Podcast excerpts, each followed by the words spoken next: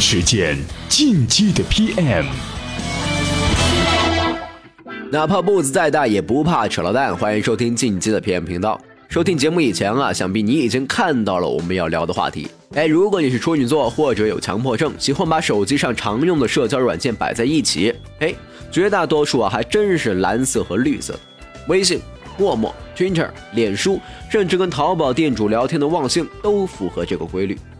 QQ 太老了，这个另说。新浪微博是个奇葩，居然不拘一格的使用了橙黄色，难怪这几年越来越那什么了。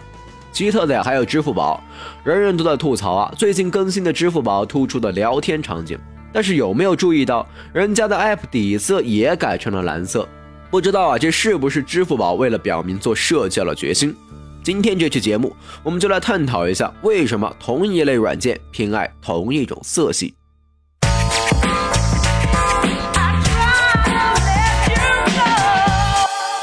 在讨论聊天软件的蓝色属性之前，不妨先来看一看对面的购物类应用，像淘宝、天猫、京东、聚美优品，他们为什么不约而同的使用了红色或者橙色作为底色？难道是串通好的吗？哎，颜色可以影响人们的看法和态度，这点啊是毋庸置疑的。科学研究表明，明亮色调的产品经常给人便宜又热情的感觉。红色能引发刺激、食欲、吸引注意力、强化饥饿的感觉，所以肯德基和麦当劳都把红色印在 logo 上，成为店面的主色调。而黄色容易引发幸福和友好。欧洲的易捷航空主打低价机票业务，它的网站就是一片橙色。国内的某宝以低价著称，它也用的是橙色。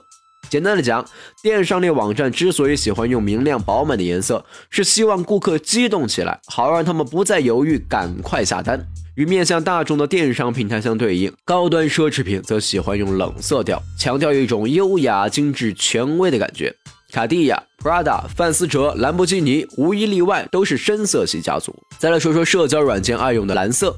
翻一翻颜色心理学的研究文章，大概是说啊，蓝色代表着责任、信赖、正直、诚实、沟通和逻辑，也代表着冷静和沉思。这些做社交的互联网公司选择蓝色，也是因为蓝色代表着沟通。相比红色和橙色，蓝色看起来更安全一点，又不像黑色那么高冷。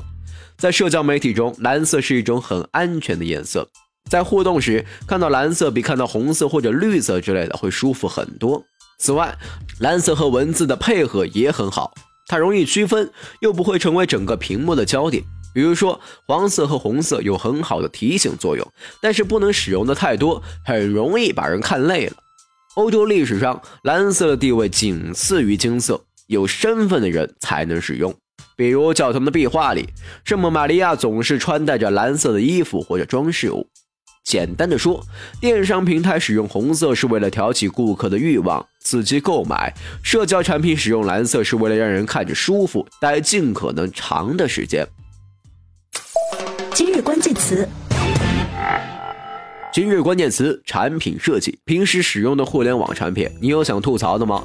如果某天心血来潮，翻翻两年前自己在朋友圈里发了些什么，不巧你又是个朋友圈重度用户，那你只能几千条的信息就这么生生的翻过去，手指啊不是疼就是酸。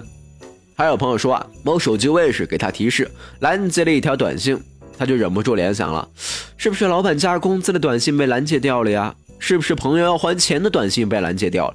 是不是前女友要复合的短信被拦截掉了？然后点进去一看，哭笑不得，原来是买不起的楼盘送车位了。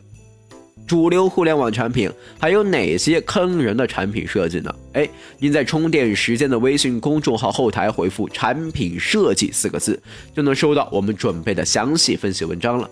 另外，欢迎收听《营销方法论》、资深管理人、电商治愈系、销售行为学等充电时间系列节目。我们下期再见。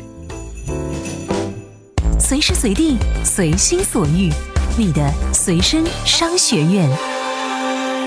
这里是充电时间。